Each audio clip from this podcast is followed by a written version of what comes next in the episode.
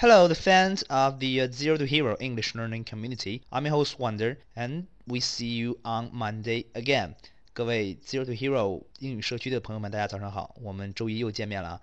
So I'm not quite sure that if you have really well prepared for a whole new weeks of work, but today maybe I will bring you about a one day one word sections in order to learn something and try to ease the tension for a new week, right? 今天给大家带来一个一天一词的节目啊，希望呢同时也能缓解一下大家的压力。So today the word I gonna show you, I think maybe you will never figure out what exactly it is.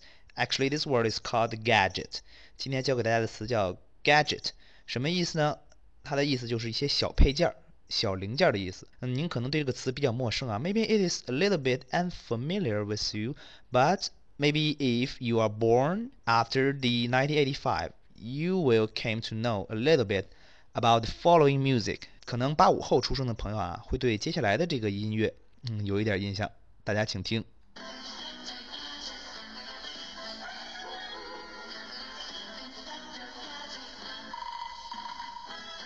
Yes, it's the uh, Inspector Gadget。这是神探加基特的配乐啊。小时候可能有有没有勾起你的回忆？I hope it will recall your memories. I think you should. 我们都记得啊，那个小小侦探啊，经常会有一些千奇百怪的一些玩意儿，而这些玩意儿呢，哎，就是小玩意儿、小东西的意思，就是 small assemblies，we call it gadget。所以呢，这也正是它的名字。为什么叫加吉特呢？我特意查了一下，凭着童年的记忆啊，它的英文真就是 gadget。所以这样你一定就记住这个词了。那怎么用呢？你可以这么说：Well, I just went to the Paris and nothing special to buy you, so I just brought some small gadget in this souvenir shop。你可以对你的朋友说啊，我上周去了巴黎，嗯，在店里边实在没有什么给你好买的，都是 Made in China 的货啊，所以我就给你买了些小玩意儿，嗯，在纪念品商店里边。So I think hope you will like it。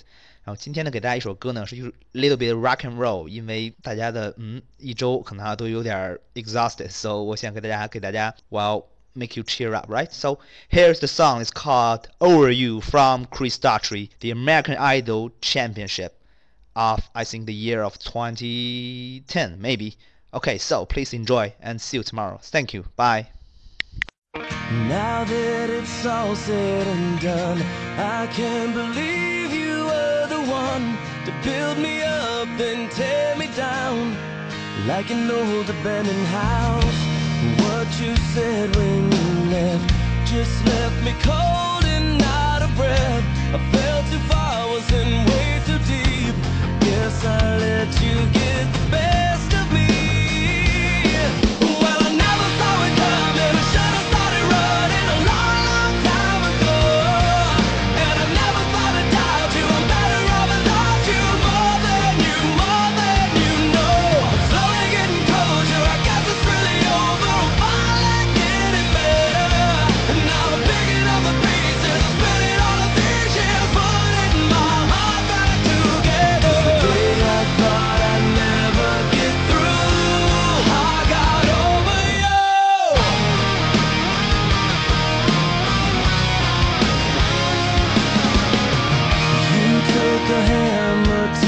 walls, dragged the memories down the hall, packed your bags and walked away. There was nothing I could say. And when you slammed the front door shut, a lot of others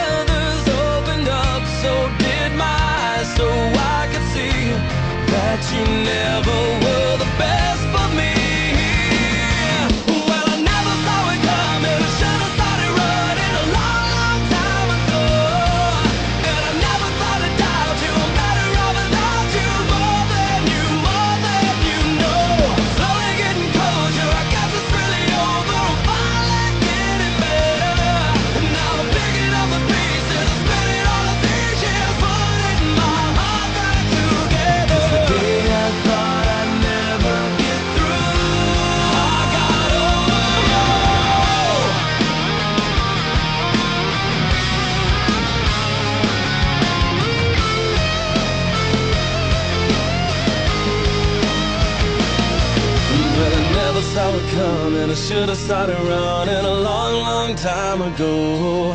And I never thought I'd doubt you. I'm better off without you.